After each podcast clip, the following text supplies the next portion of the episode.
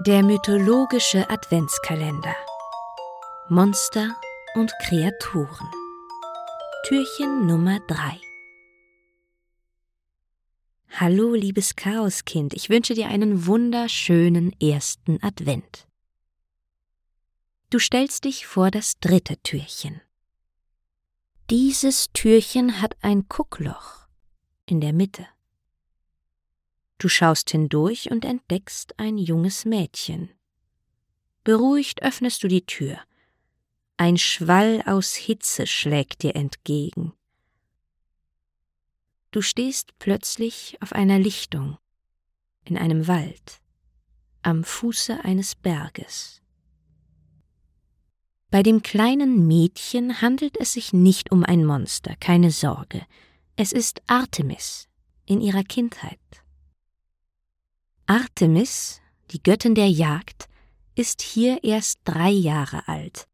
Sie steht quasi am Beginn ihrer Götterkarriere und ist hier, weil sie sich mit Waffen ausstatten lassen möchte. Und da kommt unsere tatsächliche heutige Kreatur ins Spiel. Oder eher Kreaturen, die Zyklopen. Es gibt zwei Sorten Zyklopen. Die einen sind uralte einäugige Wesen, Brontes, Deropes und Arges, die Söhne von Gaia und Uranus. Sie sind bekannt für ihre große Schmiedekunst. Diese alten Zyklopen sind es, die Zeus seinen Donnerkeil geschmiedet haben. Und nun möchte die kleine Artemis, bald die große Göttin der Jagd, sich auch ihre Waffen von den Zyklopen schmieden lassen. Sie nimmt dich an der Hand und ihr geht gemeinsam den Berg hinauf. Oder ist es ein Vulkan? Die Luft ist heiß, der Wind, der euch um die Ohren pfeift, ist alles andere als erfrischend. In diesem Berg oder Vulkan befindet sich die Schmiede der Zyklopen. Als ihr ankommt, seht ihr die drei einäugigen Riesen. Sie stehen euch abgewandt um ihre Ambosse herum und bearbeiten gemeinsam eine große geschmolzene Masse aus Eisen. Denn ein wichtiger Auftrag soll bald fertig werden. Die Zyklopen formen eine Futterrinne für die Pferde des Poseidon, die Hippocampen.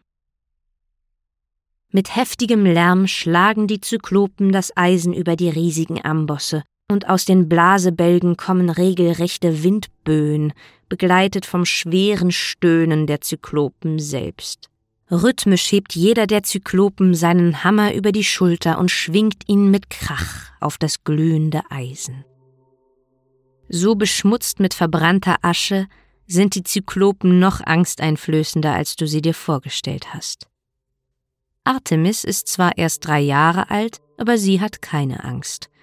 Sie lässt deine Hand los und geht zu Brontes, der jetzt gerade eine kleine Pause einlegt.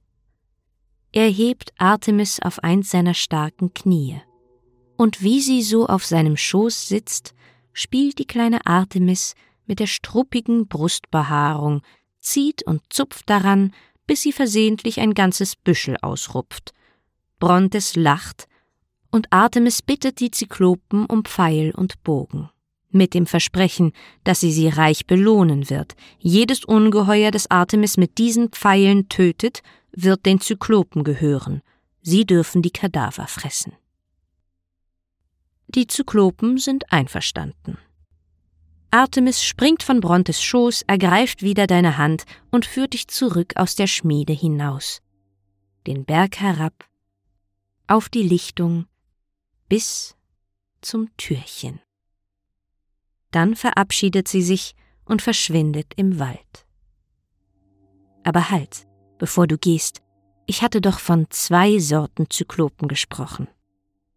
Die zweite Sorte Zyklopen ist ebenso einäugig wie ihre Artgenossen, auch sehr groß, aber diese Zyklopen sind jünger und leben als Schafhirten im südwestlichen Teil Siziliens, in Höhlen, meistens gemeinsam mit ihren Familien.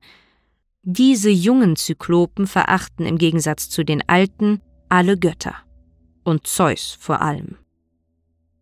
Und auch Artemis hätte dich niemals zu dieser Art Zyklopen geführt, nicht nur weil sie selbst sie fürchtet, nein, vielmehr hätte sie Angst um dich gehabt. Mensch ist die Leibspeise der Zyklopen. Glück gehabt.